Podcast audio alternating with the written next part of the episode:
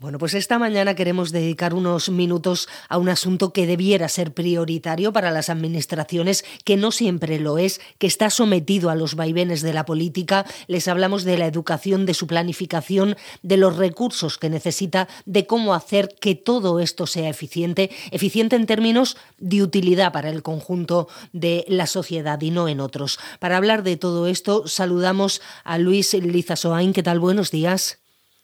Buenos días. Es profesor de métodos de investigación en educación en la Universidad del País Vasco. Está ya jubilado, pero eh, conoce perfectamente el asunto que queremos abordar esta mañana aquí en la radio pública de la región de Murcia. Eh, eh, Luis, ¿tiene usted la sensación de que la educación se queda siempre aparcada de alguna forma como propósito de año nuevo, un año tras otro? Sí, sí, vamos, yo creo que eso es permanente. Es decir, la educación todo el mundo dice que es una de sus prioridades, pero luego vas a buscar, eh, digamos, las, las evidencias que sustenten esas afirmaciones, que sustenten, perdón, esas afirmaciones y no las encuentras ni a nivel presupuestario ni las políticas cotidianas ni nada. Es decir, eh, todo el mundo dice que es muy importante, me refiero a nivel político, incluso a nivel ciudadano, ¿eh? pero luego hay otras cosas pues que nos importan más, ¿no?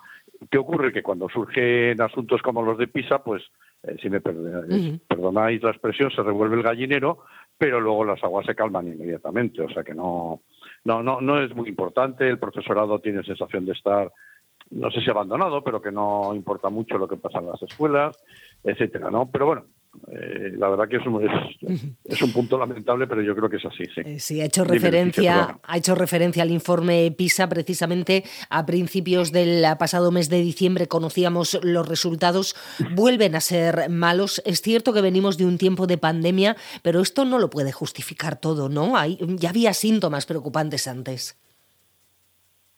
Sí, sí, a ver, yo creo que los resultados de PISA 2022, la edición 2022, eh, son malos en todos los en casi todos los sitios, en casi todos los países del mundo, con excepciones.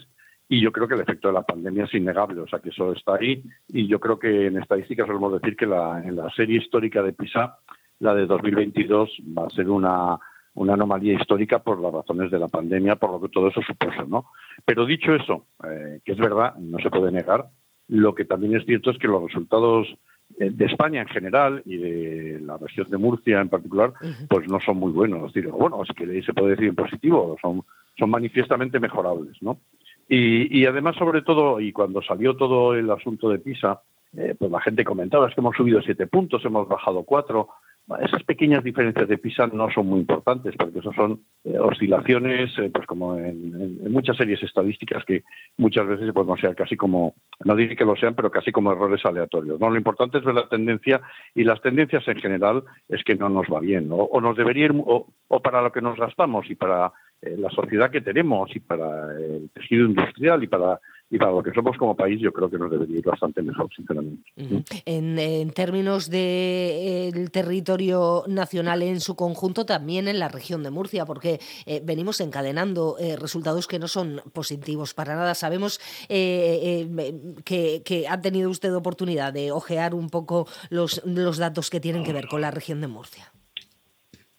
Sí, yo eh, los datos, eh, conozco los de PISA, he utilizado, bueno, la verdad que todavía los datos completos de PISA no están. Yo he estado, bueno, pues cuando surgió todo esto y con otros eh, compañeros y compañeras tuyas, pues estuve mirando, tengo los datos que ha publicado el, Ministerio a través del Instituto Nacional de, la Evaluación de la Educación, que hay un documento ahí.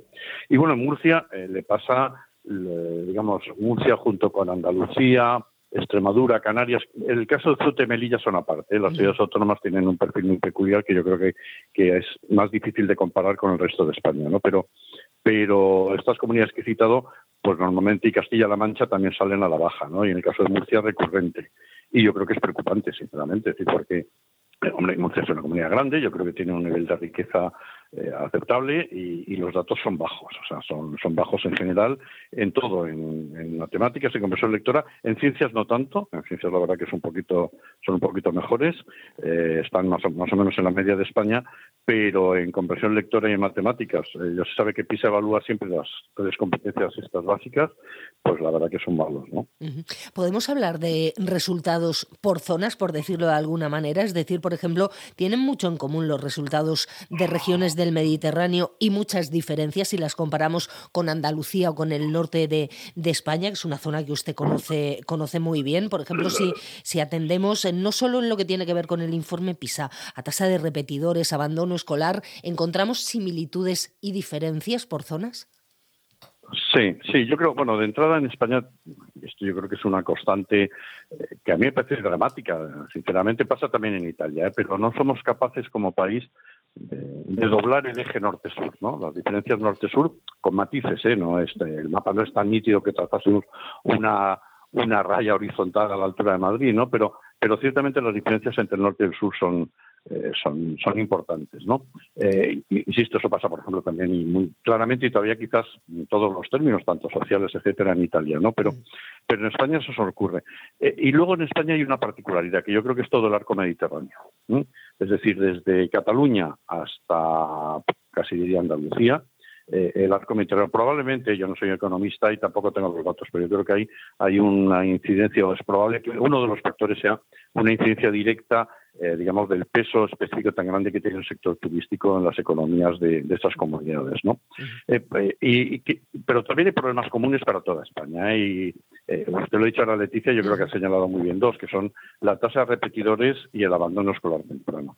Eh, mire, si me permite, la tasa de repetidores es un problema estructural de nuestro país que hace, eh, y es una frase un poquito rotunda, el otro día me lo decía una compañera suya de un periódico, pero, pero es así, es que mientras sigamos teniendo esa tasa de repetidores que tenemos en España, nunca nos va a ir bien en PISA. Y es una cosa que la gente a veces ignora, y es que eh, los estudios, la evaluación de PISA la muestra a los estudiantes que participan en la evaluación eh, no son estudiantes que estén en un curso determinado, que estén en cuarto de secundaria, en cuarto de la ESO. Son estudiantes que tienen 15 años de edad. Eso lo hace PISA porque a los 15 años de edad, en la mayoría de los países del mundo, eh, la escolaridad obligatoria, el periodo de escolaridad obligatoria está acabando. ¿Eso qué ocurre? Que en España, como tenemos, fíjese, eh, lo que llamamos la tasa de idoneidad en España a los 15 años es del 75%. ¿Eso qué quiere decir? Que la cuarta parte de nuestros estudiantes de 15 años ya llevan al menos un curso académico de retraso. Mm. Entonces, en términos, y en Murcia es el 71%, es decir, que en Murcia casi la, el 30% de los estudiantes murcianos y murcianas de 15 años no están en cuarto, que es lo que les toca, están en tercero o en segundo de la ESO.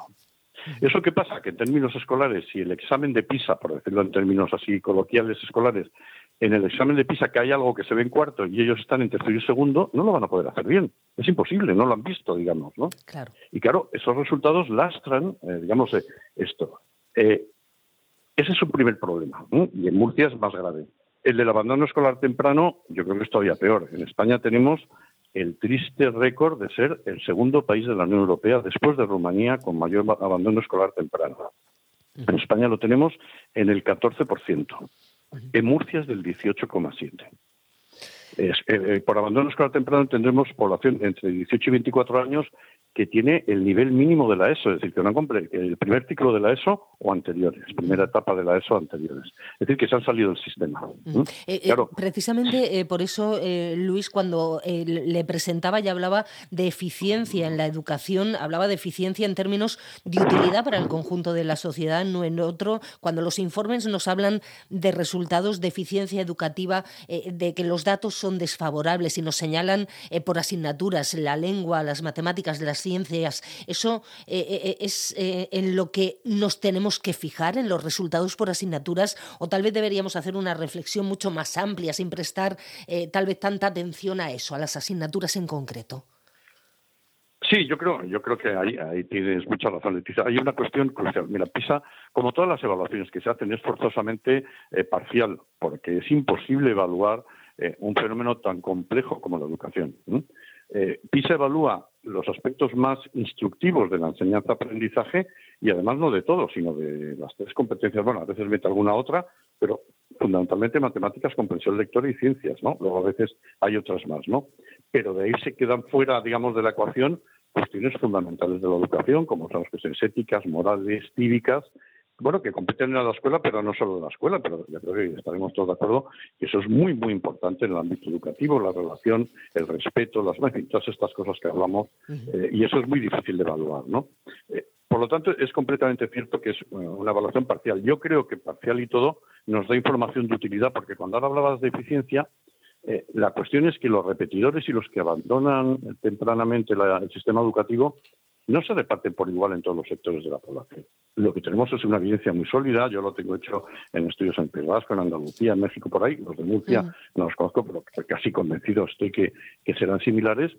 Eh, los chavales que repiten y, los que abandonan eh, tempranamente el sistema educativo pertenecen a los sistemas a los sectores más desfavorecidos de nuestra población.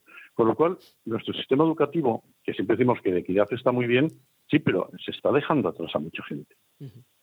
Y eso es muy poco eficiente en términos económicos y sobre todo en términos de cohesión social y de equidad y de justicia social, pues es bastante, bastante negativo, por lo menos en mi opinión. Muchos retos que tiene la educación eh, en este 2024 y que esperemos que sean abordados eh, de manera, perdón, eficaz. Eh, lo tenemos que dejar aquí, Luis Lizasoain. Gracias por compartir este rato con los oyentes de la radio pública de la región de Murcia. Ha sido un un placer poder compartir estos minutos con un experto en este asunto, en métodos de investigación en educación que ha trabajado eh, durante muchísimos años en la Universidad del País Vasco, ya jubilado, pero como decíamos eh, off the record, eh, siempre es imposible abandonar este tipo de profesiones, Luis. Absolutamente, muchas gracias, de verdad el placer ha sido para mí, muchísimas gracias por, por contar conmigo. Un saludo, un saludo fuerte hasta Murcia. Un abrazo, buenos días.